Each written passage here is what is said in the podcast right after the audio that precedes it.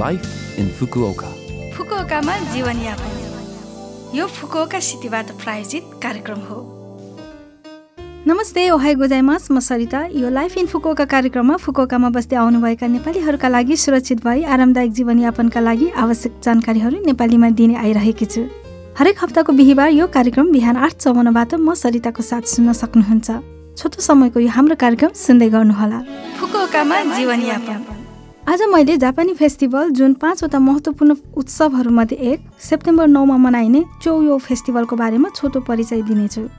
आजकल यो फेस्टिभल खासै परिचित छैन तर पनि गोदावरी फुलको फेस्टिभल पनि भनिने यो दिनमा गोदावरी फुल सजाउने गोदावरी फुल सजाएको रक्सी पिएर चेस्टनट भएको भात खाएर रोगमुक्त र दीर्घायुको लागि प्रार्थना गर्ने चलन छ। चौयो फेस्टिभल चिनबाट जापानमा भित्रिएको थियो। चिनमा प्राचीन कालदेखि बिजोट सङ्ख्यालाई शुभ अङ्क मानिन्छ र नवौँ जुन बिजोट सङ्ख्यामध्ये सबैभन्दा ठुलो सङ्ख्या भएकोले र त्यसमाथि सेप्टेम्बर नौ डबल बिजोड हुनाले यो दिनलाई अत्यन्त खुसीको दिनको रूपमा लिई चौयो फेस्टिभलको रूपमा मनाइन्छ।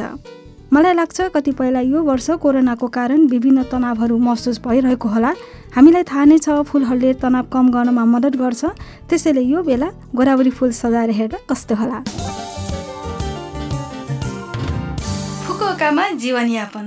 आज पनि मैले फुकुओका सहरले जारी गरेको जानकारीमूलक सूचना लिएर आएकी छु। आजको सूचना रहेको छ प्रकोप रोकथाम दिवस र भण्डारण प्रोत्साहन सप्ताहको बारेमा।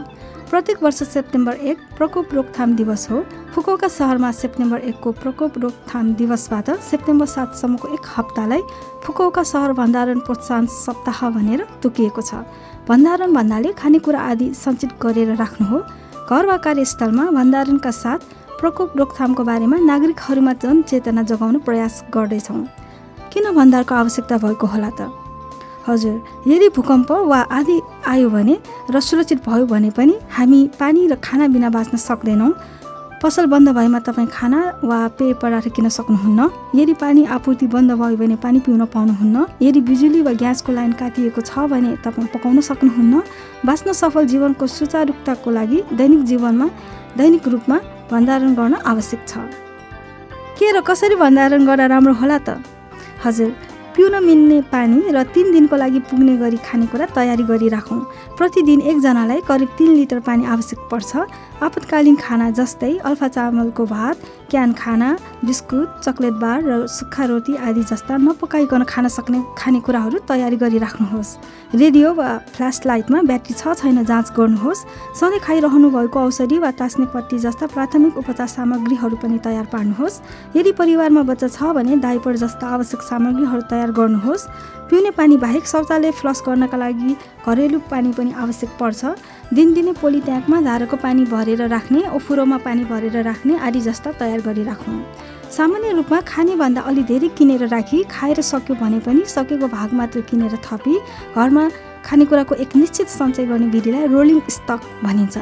खानेकुराको म्याद सकिने मितिबारे बिना चिन्ता आपतकालीनको लागि तयारी गर्न सक्ने भएकाले यो विधि अप्नाउन प्रेरित गरिन्छ।